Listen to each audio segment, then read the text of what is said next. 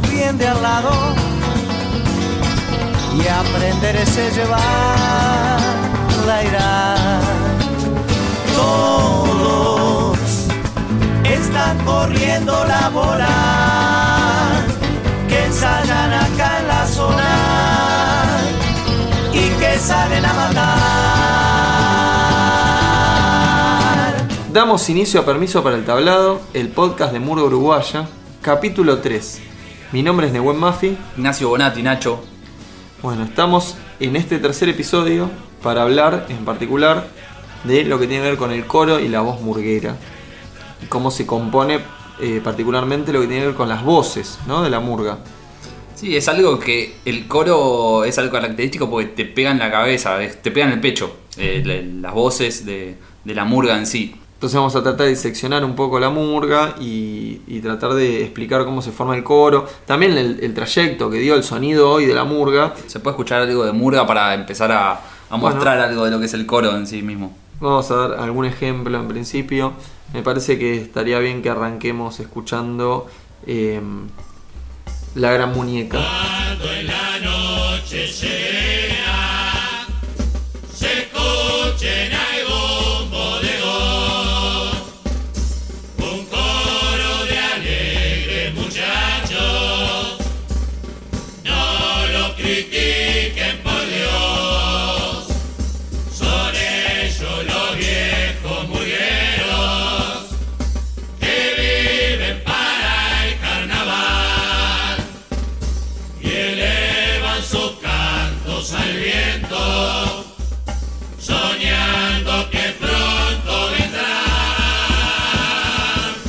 Bueno, este sonido que estábamos escuchando era la gran muñeca.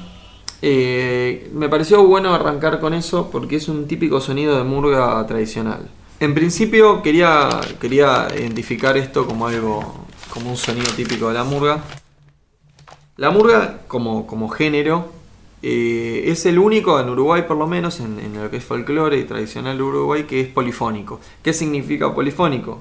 Que no hay un, más allá de que son muchas voces, hay, se identifican por lo menos dos o más voces simultáneamente. Es decir, que aunque sean 10 o 13 personas, esas 13 se dividen en dos voces, en dos tipos de sonido, en dos notas distintas. Y aparte, lo que generan es distintas modulaciones, es decir, mientras uno está cantando una melodía, el otro está haciendo una melodía distinta que también varía la rítmica o que le responde a eso. Simultáneamente, mientras uno está haciendo una melodía, genera otra voz por debajo, por ejemplo, el típico contracanto de la murga que, es muy característico.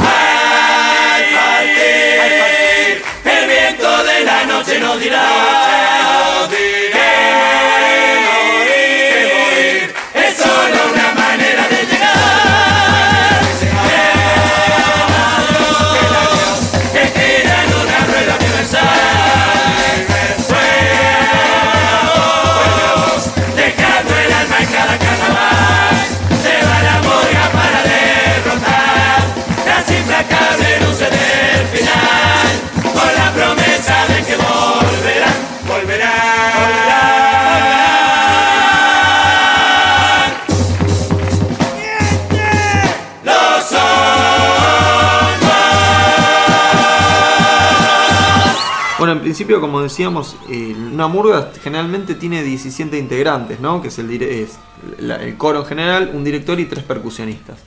Dentro del coro nos quedarían 13, que sería como un número típico en el carnaval y en el, en el concurso. Sí, en concurso sería el mínimo 13. eh, Después vemos en los tablados o mismo en los talleres o, o- o en las murgas que se presentan en vivo, tienen esa libertad de presentar la cantidad que quieren. 13 es un número típico.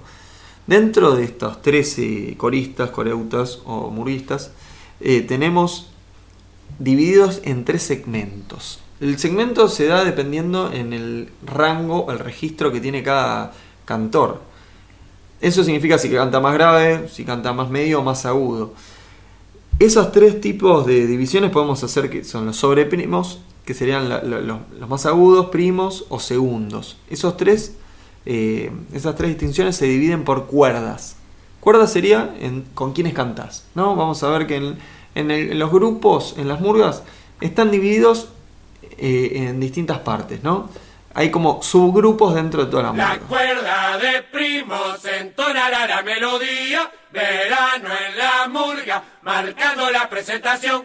Los segundos muy profundos son la mejor cuerda de este mundo. Para ustedes falta y recto, hace fruto en su canción. Los segundos muy profundos son la mejor cuerda de este mundo. Para ustedes falta y recto, hace fruto en su canción. Esos son los sobreprimos, los que nos caracterizan la murga, estaciones, falta y recto, alegría de su carnaval. Nuestros cantos son los que metemos, los que son copados, aquí de para el tiempo y canto siempre a. Cosechada la atencia, con su tono tan elevado, prometemos que nunca el verano nos será La cuerda más aguda se le llama los sobreprimos. Generalmente están en el medio y son dos o tres personas. En muchos casos está formado por mujeres, porque generalmente eh, el registro natural de una mujer es más agudo. Y dentro de estos eh, dos o tres se registran algunas veces solistas, que se le llaman tercias, como una forma de decirlo así, em, así técnicamente, ¿no? Pero serían solistas que van intercalando, esto no es así eh, matemático, es Bueno, en cierta manera es la cuestión esta de. No de desentonar, quizá la palabra es media rara, pero es esto de desentonar de toda la murga en sí, porque es una voz mucho más aguda. resalta. Resalta, Sí, exacto. sí, como que destaca. Destaca. Del sonido es el que más uno puede escuchar a veces porque es muy, muy llamativo. Voy fiel a su aroma en la vereda de otro amor,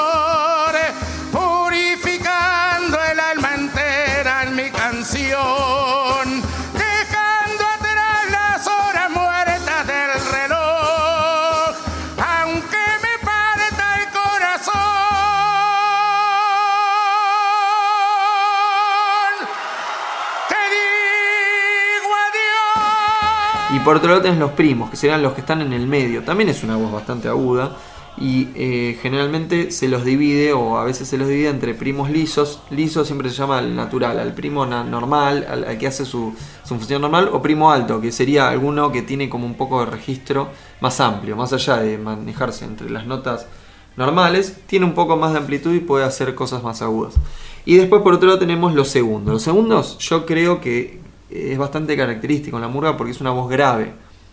Esta voz de segundo es eh, quizá el que tenemos muy identificado por eh, cantantes como Alejandro Alvin, Jaime Ross, este, y también se los divide por bajos, que serían los más graves, que generalmente es difícil conseguir bajos en las murgas, siempre están buscando bajos, y eh, los segundos lisos, que como decíamos sería el, segundo como que tiene el registro más normal. También es generalmente formado por hombres. Las murgas de mujeres a veces les cuesta conseguir segundas, ya que, bueno, el registro es difícil de, de- de completar. Por eso generalmente lo que se hace es, se les lleva a cantar más agudo todo para acomodar al registro femenino. Si queremos hacer una prueba, por ejemplo, los que están escuchando, si quieren probar qué cuerda tendrían que formar, ¿no? Yo les, propongo que agarren una guitarra a las personas que tengan la facilidad de tocar una guitarra, le pregunten a su guitarrista amigo que tienen al lado, al vecino, y les digan, bueno, yo quiero saber en qué registro canto. Una manera es con la guitarra. Los primos o las primas eh, se manejan entre el sol y el sol agudo de la guitarra. ¿Cómo darse cuenta entre qué parte está? Bueno, la tercer cuerda al aire de la guitarra es un sol. Esa sería la nota más grave de un primo. Y la primera cuerda en apoyando en el tercer casillero sería el sol agudo. Si pueden cantar de sol a sol sin tener que eh, esforzarse demasiado, serían de la parte de los primes, del exprimes. Los sobreprimos serían los más agudos, generalmente se manejan cómodamente en la primera cuerda de la guitarra, la primera cuerda al aire, hasta el quinto o séptimo casillero tendrían que cantar tranquilamente, lo cual es bastante decir porque el séptimo casillero sería un si, desde un mi a un si agudo, es bastante agudo, yo realmente no puedo, sin hacer un falsete.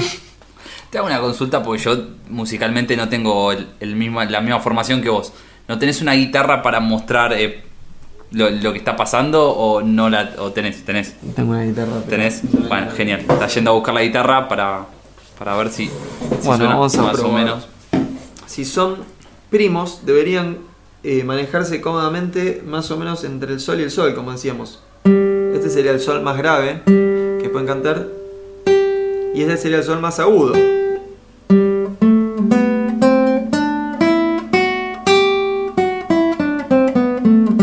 De sol a sol fácilmente deberían poder cantar. Esos son los primos. Los primos. Sobre primos o sobre primas, ¿no? Tendríamos desde un mi, que es la nota más aguda, la cuerda más aguda de la guitarra, hasta por ejemplo el quinto casillero que es un la o un si, bastante agudo, ¿no? Entonces sería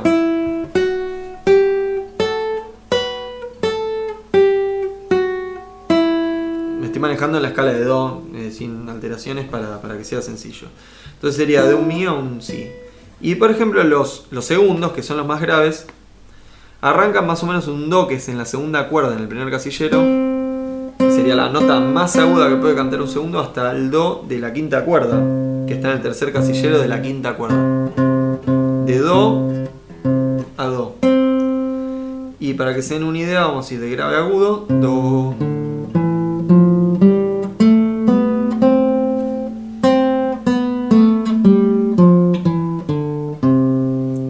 Bueno, eh, el do este agudo generalmente también es un poco agudo para algunos segundos. Generalmente se maneja muy bien y cómodamente entre el mi y el do. ¿no? Sería como el registro más cómodo, un poco más grave para los bajos y quizá más agudo para algunos segundos. Eh, Era eso que vos decías de la diferenciación entre los segundos lisos y los, y los bajos, ¿no? Exacto, sí, porque quizá eh, eh, al ser eh, una nota grave, quizás algunos segundos pueden ah, ir un poco más agudo, pero el que tiene voz grave puede permitirse hacer notas graves. Esto de do a do no es algo demasiado, eh, demasiado grave, generalmente es bastante agudo, pero ¿por qué es esto? En el libro de Guillermo Lamolle y de Pitufo Lombardo, Sin disfraz, se habla un poco de esto, que esto se debe a que el volumen que se busca es bastante alto. Entonces se buscan notas eh, agudas, perdón, porque se pueden eh, hacer bien brillantes y bien fuertes. En cambio, a veces las notas graves requieren un poco más de técnica y un poco más de bajar el volumen. Entonces se busca un sonido bien fuerte y, y bien resaltado, se buscan notas agudas. Por eso incluso los graves cantan notas en un registro agudo. Sí, incluso claro. se, se llegan a agudizar más, como te digo, si hay mujeres, se busca en estas murgas eh, a- a- a agudizar un poco el registro con el us- la utilización de un requinto o un capo en la guitarra y se lleva todo a trasladarlo un poco más agudo. ¿De dónde vienen? Escuchen otra voz. ¿Quién será? La murga vive. ningún lugar. Nunca se la sabe. Y después quieren cantar. El, el sonido característico, como decíamos, de, de la murga, generalmente se generó en etapas, ¿no? En principio venía de, de un canto del peregón, como decíamos, de, de- de- de un- de de los artistas callejeros o de los vendedores ambulantes. Entonces eh, se queda como muy caracterizado por ese sonido bien timbrado, como nasal, agudo. Entonces muchas veces eran, er- er- es un esto es un estilo popular, ¿no? De las clases incluso bajas y de, lo- de los trabajadores del puerto.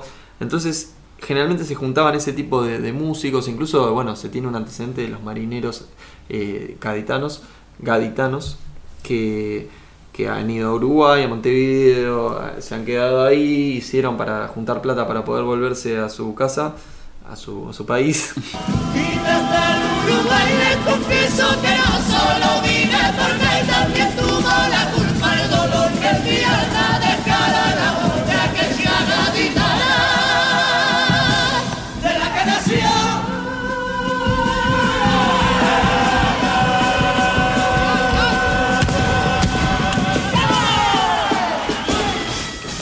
bueno, quedó como eso tradicional, pero luego fue desarrollándose eh, y se fue complejizando esto. En un principio las murgas, el tipo de arreglos que hacían, es decir, esta manera de combinar eh, agudo con grave, era en dos voces. Todas estas 13 personas se dividían en dos voces. Muy fuerte porque dividir 13 voces de a dos da una combinación de distintos tipos de timbre por las personalidades y un canto aparte totalmente eh, eh, autodidacta, ¿no? Cada uno cantaba como quería y como podía. Entonces se genera una combinación y un empaste, como decíamos, de voces que dos voces eh, da mucha fuerza. Pero tiene que ver también con esta cuestión de que solamente es un género que anteriormente lo dominaban solamente hombres. ¿O No, esto sin duda. Hay ejemplos de mujeres eh, participando, pero claramente es un- una tradición más masculina. Siempre buscas el grave, digo. Es más Sí. característico el grave que. Sí, grave, pero también agudos, bien, eh, eh, como resaltando, como decías vos, eh, por adelante de, de estas voces fuertes y, y graves. Ahora, quizá había ejemplos, como te decía, algún solo, algún dúo, un trío que salía de la murga y volvían, ¿no? Como Mm. que estaba la murga completa, como empastada, bien fuerte, y de repente adelante gente que venía a decir cosas, ¿no? Los sobreprimos, que decíamos, esporádicamente, o sea, cada tanto reforzaban alguna parte haciendo una tercera voz, más aguda, por eso que resalta bastante el agudo sobre todas estas voces.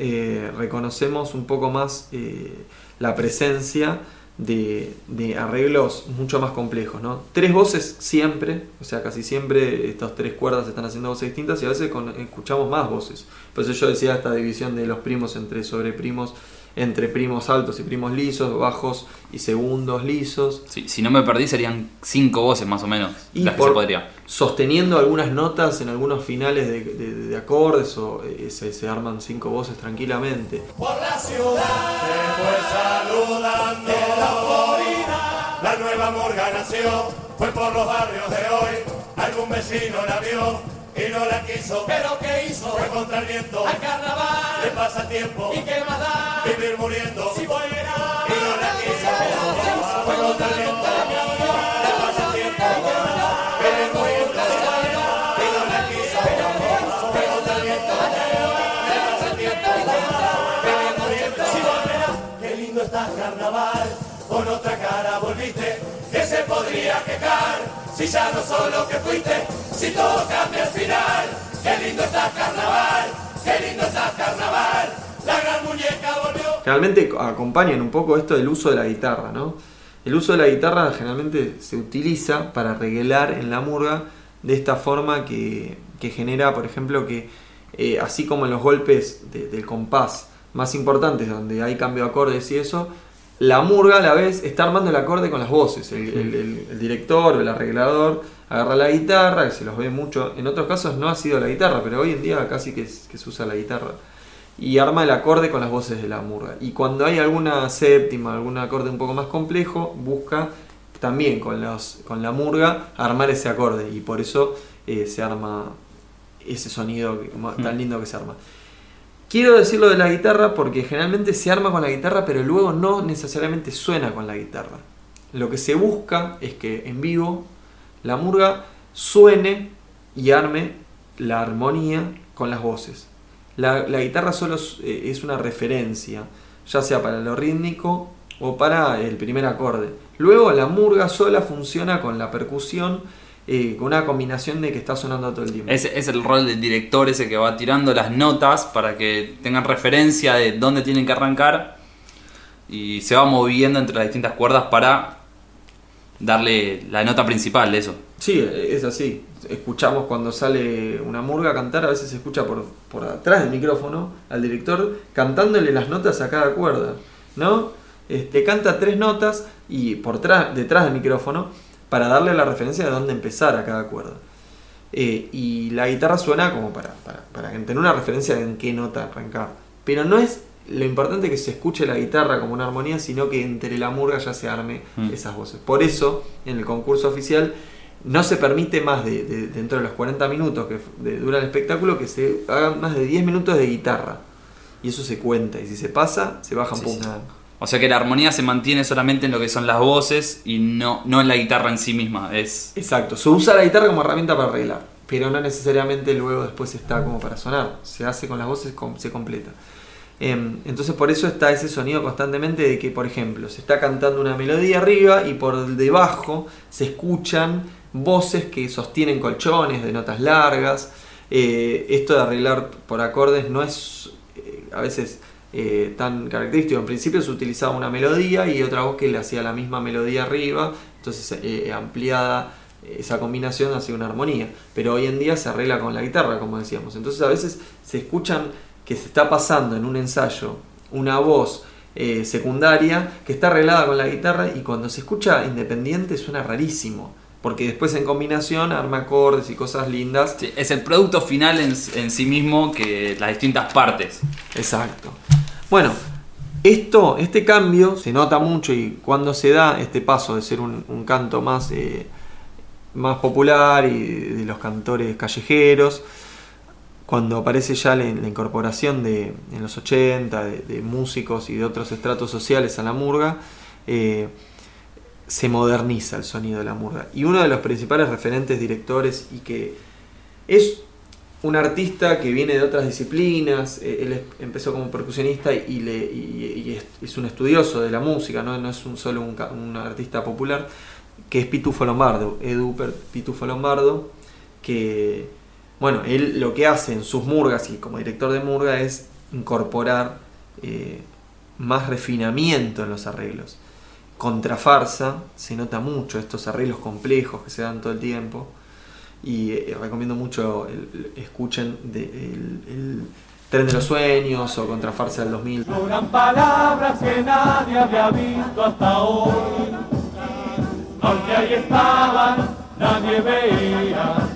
Inexplicable graffiti que alguno escribió. Mis frases sueltas, libres en los muros. Poemas sin querer. De que no tenía ya nada que perder.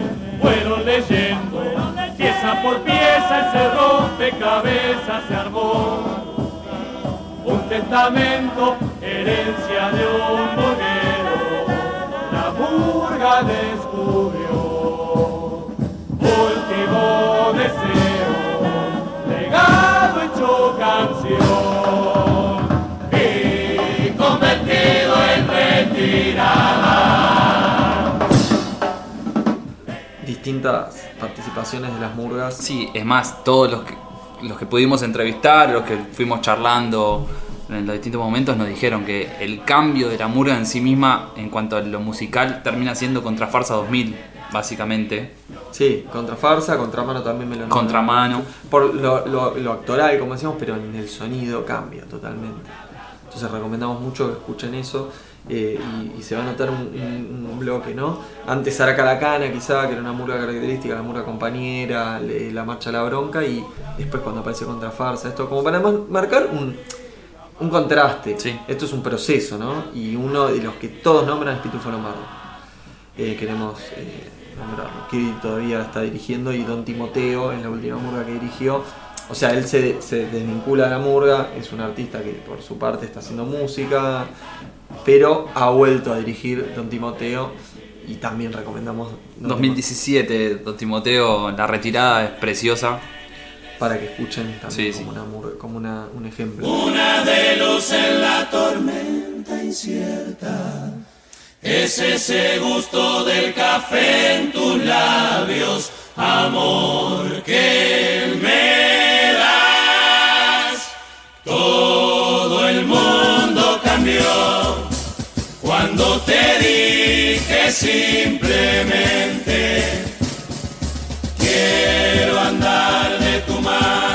de tanta locura, zafar de repente, descubrir el valor de estar contigo sin medida. Estos cuatro versos desgarbados se deshojan a la luna, esperando la señal. Tu caricia y una flor,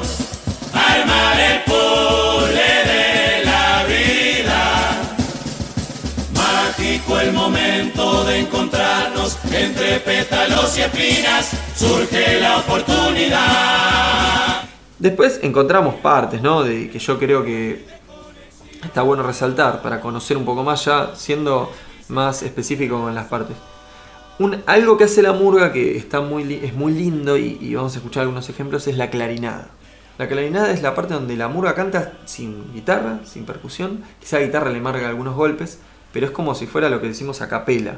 La murga cantando adelante, generalmente es en los principios de algunas canciones, en la introducción de la, de la presentación, en la, en la retirada, a veces empieza así también, eh, y es cuando, cuando resalta mucho el arreglo también, esta, esta apertura de voces en, en notas largas y, algún solista que va para adelante y se corta con la participación de la batería que empieza a marcar el ritmo y ahí arranca la canción, ¿no? Hay una cuestión de acá estamos, acá llegamos, te vamos a cantar todo lo que haya que cantar con esto.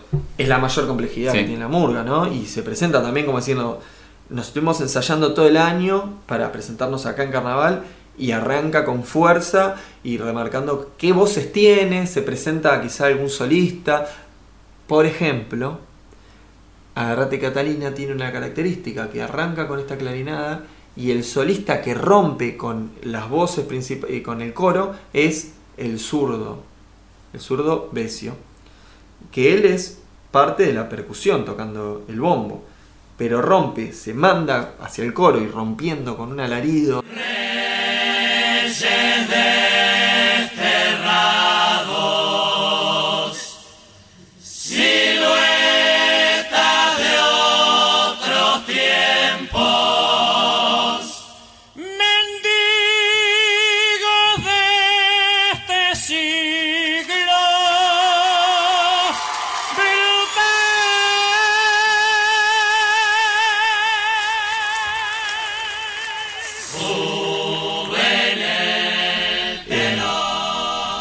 Eso es, muy, es muy típico ¿no? de la murga. Y, después hay otra parte que quizás es más moderno, que es en una parte hacer una canción final. La canción final es la canción que está antes de la, de la retirada, antes del final del espectáculo, que quizá no tiene tanto que ver con la, con la temática específica que se está actuando, como los cuplés que hablamos antes, que es más actuado, o bueno, la crítica que ya vamos a ver el popurrí, sino que es un tema, la temática de la canción generalmente es más eh, introspectiva, más eh, espiritual, no sé cómo llamarlo, como más Emocional. emocional y generalmente empieza con algún solista y es más lento y también tiene más como más, más sentido y la murga se incorpora eh, la canción final que podemos resaltar Y las últimas canciones finales más conocidas quizás son la de Cayó la Cabra en 2018, en 2019. Sí, en los últimos años la de Cayó la Cabra me parece que son las más, las más resaltadas en todo caso. ya es una costumbre que haya una canción final Sí, sí, sí, antes sí. no lo era y hoy ya se, se incorpora Sí, es como reflexiva, que también viene de la parte de Pitufo, de eso de darle, nos contaba Emilio eh, del- en el podcast anterior que, que hablamos, esta cuestión de que el Pitufo le suma la parte emotiva y hablar de cuestiones emocionales que nos pasan todos los días, hablar de la familia, hablar de los amigos, entonces dedicar esa canción a hablar de eso y cuando vas a hablar de la emoción también viene esa voz desde el interior de, que rompe todo, rompe el humor, rompe la crítica, rompe todo, para dedicarse solamente a ese tema. Una mañana de abril, la vida se pintó de gris. Yo inauguraba mi niñez, por renunciabas a vivir. Tatuados en el brazo me quedan tus abrazos y en el pecho esta canción. Si en tu hueco me hundo, es que fuiste del mundo la mejor versión. Aprendí a domar el llanto y respirar. Si el recuerdo no me pasa a buscar, mi destino fui a matar, tu pasado reinventar, mi futuro revelar. iglesia al costado del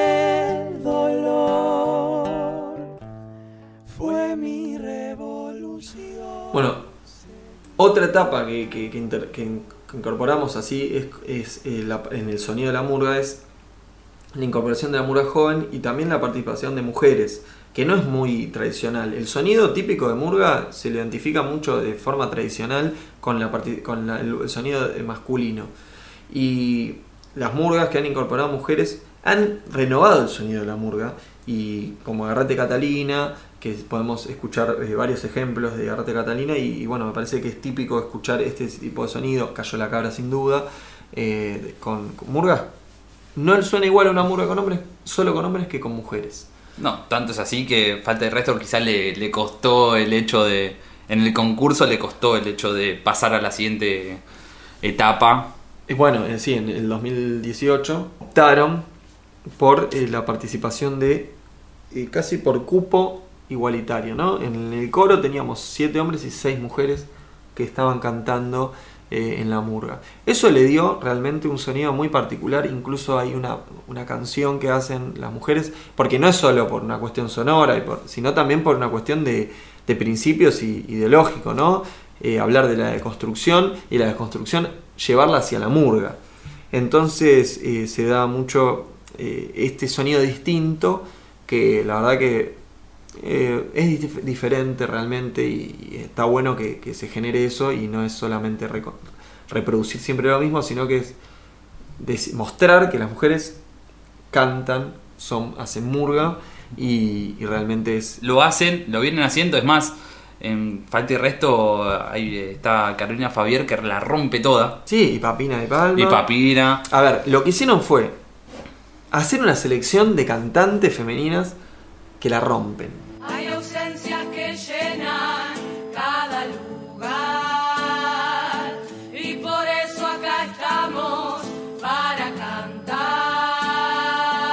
por todas las mujeres que no podrán y que por ser mujeres hoy ya no están.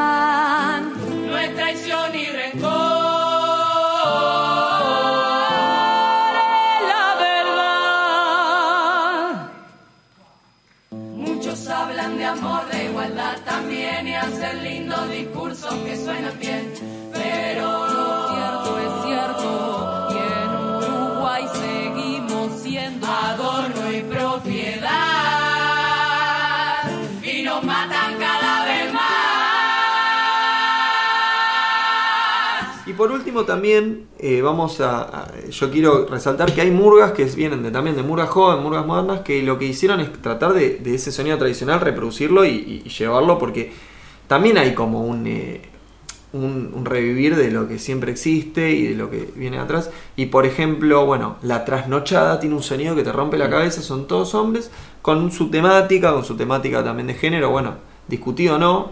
eh, es una murga joven que tiene un lenguaje joven, pero el sonido que buscan es eh, también fuerte, timbrado, bien brillante y suena muy fuerte, muy, muy, muy bien. Esta noche, corazón,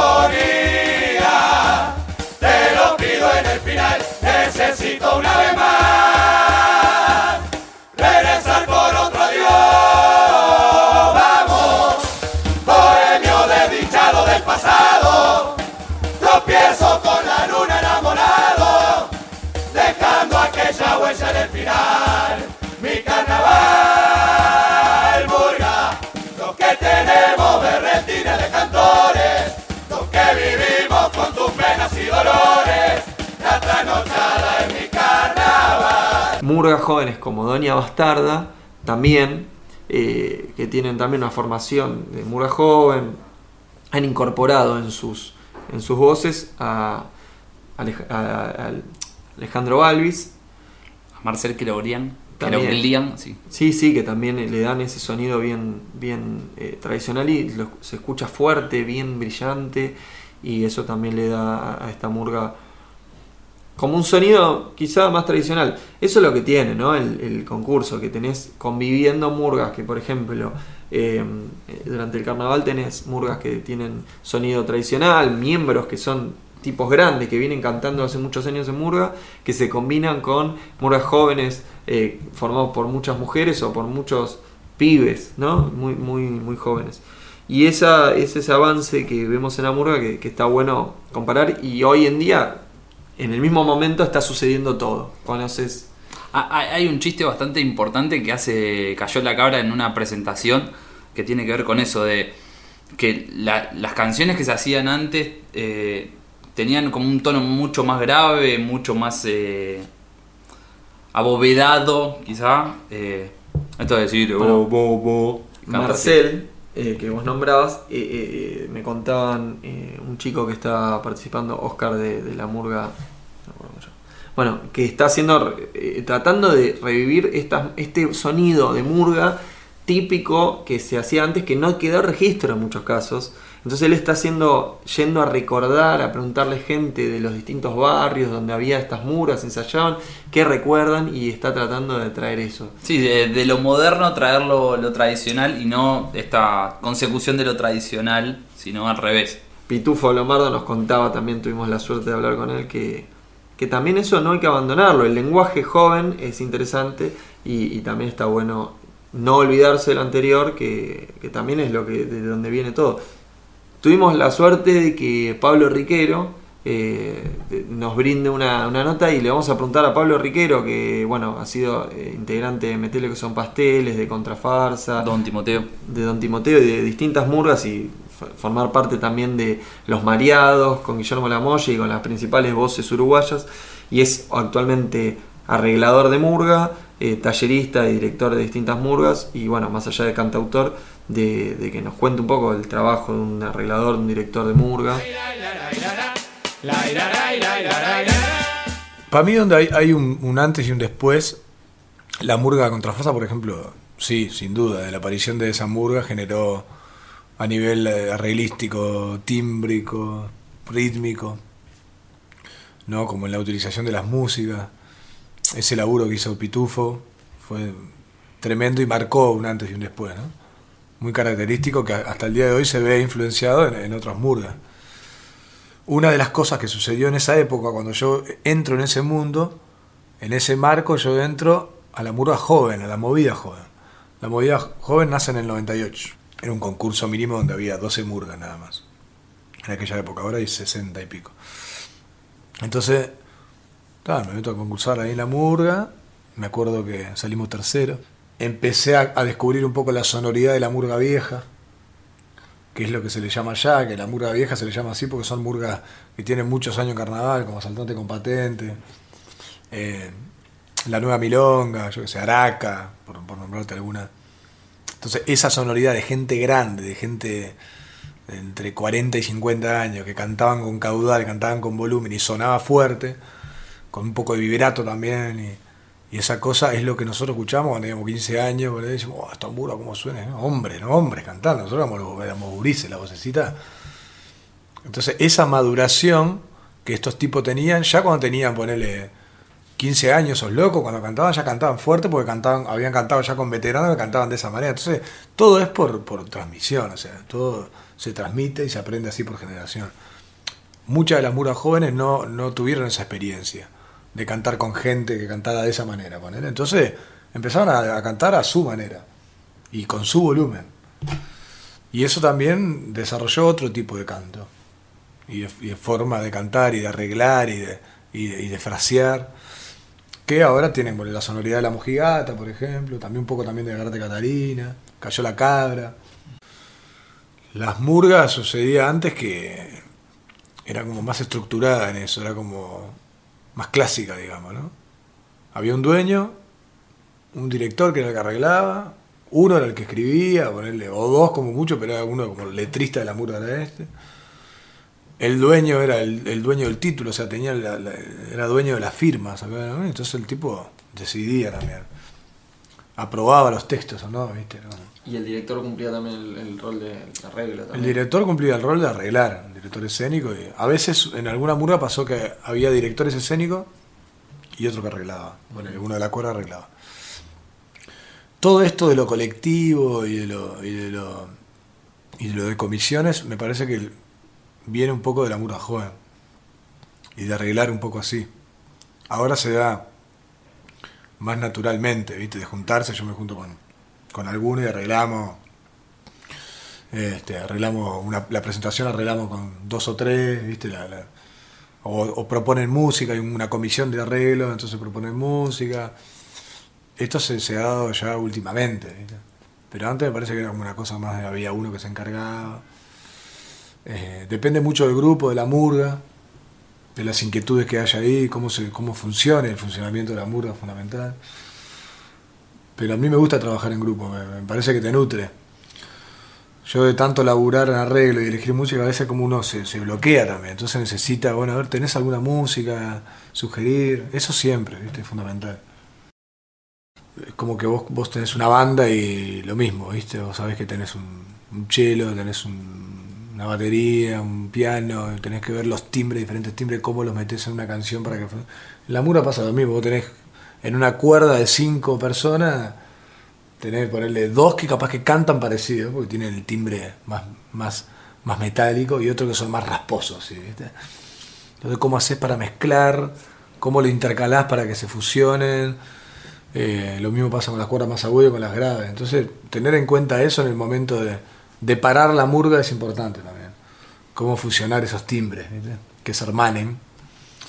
Eh, y, hay, aparte, cada uno canta de una forma distinta, entonces está bueno. Y ahí me dis también el volumen, la forma de colocar, todo eso criterio del arreglador, de cómo, cómo quiere que cante la murga. Yo siempre digo que es, depende mucho del gusto del arreglador y de, y de la impronta que tiene el, el que arregla, porque el, tipo es como un espejo, ¿viste? O, la- o el tipo, la mina, que arregla, que arregle, tiene que tener como esa cuestión de, de lo que transmite es lo que tiene que sonar también. ¿Cómo pasás vos la voz? ¿Cómo la pasás? Con el carácter que pasás esa voz, con el, con, con el sentido ¿no? que le querés dar. Después hay murgas que ya están recontra como instaladas en la sonoridad que allá en Uruguay sucede, como el estilo Sayago, que es el estilo de la contrafarsa, la forma de cantar, la forma de utilizar las músicas, la cadencia, los fraseos. Curtidores tiene un estilo propio también. Eh, tiene un estilo propio que también es cadencioso, pero tiene que ver más con lo tímbrico, la forma de timbrar de la murga. Eh, lo tuvo durante muchos años. Las murgas de la aduana, ponele, cantaban que eran, cantaban recontra bien. Cada, cada una tiene como su estilo, la de la Teja, la de la Unión, Saltimbanqui, Arlequines, más timbrado, ¿no? Como más chillón el coro. Eso es como muy propio. Entonces vos, yo si a mí me tocara ahora dirigir una murga como yo qué sé, como los Arlequines, y, y quiero probar a hacer cantar como, a mí me pasa a veces, que me, sale tocar algunas cosas del estilo de Sayago, ¿eh? me matan, porque no tiene nada que ver. Entonces eso, viste, a veces es como que hay que equilibrar eso, viste, moderarlo. Como que se defiende mucho eso, viste, la murga de la uñán tiene que sonar como la murga de la uñán, fuerte, viste, fuerte y al medio. Y está bueno también, y suena así, ¿no? Como las voces muy estridentes, agudas, eh, con vibrato, viste. El estilo Sayago es más como otra búsqueda, más cadenciosa, con más matices. Ya te digo, la mura joven también le, imprimió eso al carnaval, esa frescura y esa forma de cantar distinta.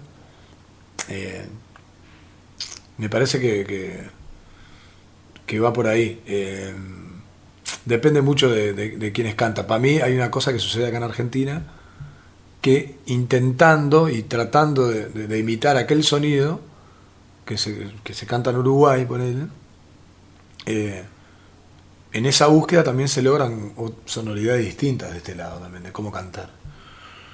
Más parecido a la mura joven de allá, un poco. Pero también está bueno.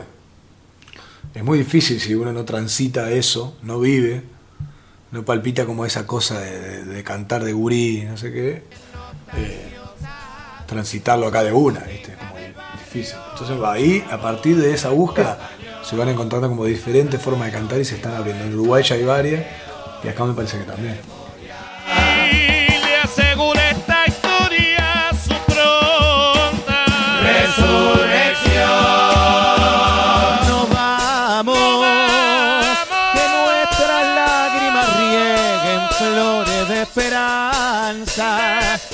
Y ese llanto de